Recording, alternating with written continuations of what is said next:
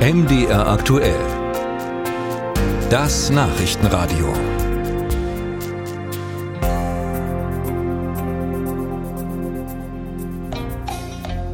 Auch im nun zu Ende gehenden Jahr waren wir bei MDR aktuell fast immer für Sie da. So ist es. Weitere Meldung hat jetzt Alexander T. Horst.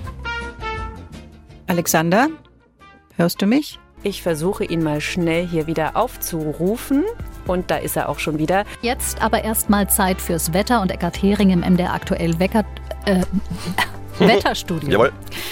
Und jetzt sind wir beim Wetter mit Ralf Valencia. Ralf, wie sind die Temperaturen da draußen? Tja, mittlerweile so, dass der Ralf das Funkhaus fluchtartig verlassen hat. Florian Rost ist Florian jetzt hier. Rost, Entschuldigung. Jetzt der Blick aufs Wetter mit Jörg Schröder im MDR Wetterstudio. Schrö äh, Jörg, Jörg Schröder, Herr Schröder. Ähm, wir schauen aufs Wetter mit Florian Frost. Äh, Florian Frost, sag ich schon. Florian, entschuldige, Florian Rost. Da sind vielleicht ein paar Regenflocken, Regen, Regen, Regentropfen bzw.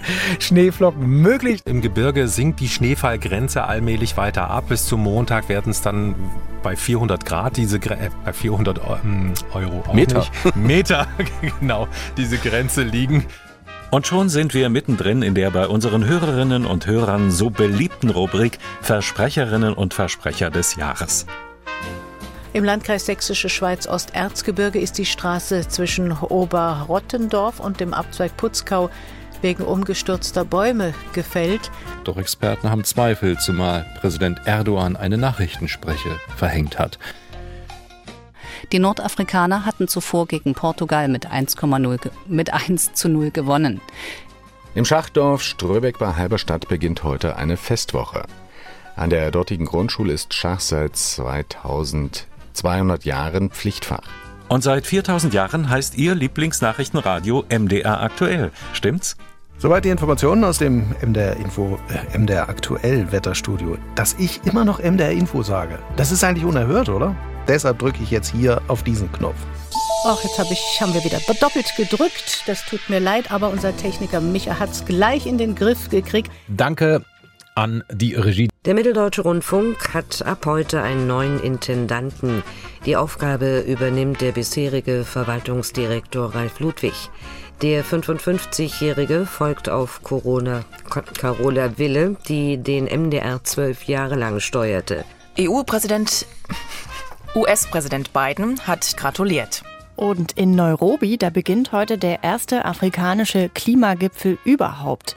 Nairobi oder Neu-Delhi, Hauptsache Mitteldeutschland, Hauptsache live. Aue führt aktuell weiter vor heimischem Anhang gegen den Aufsteiger aus Ulm mit 1 zu 1. Nee. Führt natürlich nicht mit 1 zu 1. Wir wissen, was er gemeint hat. MDR aktuell Verkehrsdienst. Der ist mir gerade abhanden gekommen. So schnell kann das manchmal gehen. Ja, so schnell kann's gehen. Das Radiojahr ist um. Es war wieder von Menschen gemacht und das konnten Sie hören. Weitere Meldung hat jetzt Ralf Valencia. Zwei, Scheiße. zwei brennende Laster sorgen derzeit für Staus und Behinderungen auf der A4 und der A14. So, jetzt hatten wir einen kleinen Holperer. Moment, das war der falsche Wetterbericht. Ich habe mich schon gewundert. Das war der von gestern. Morgen ein Wechsel aus Sonne und Wolken, ein paar durchziehende Wolkenfelder. Und morgen dann?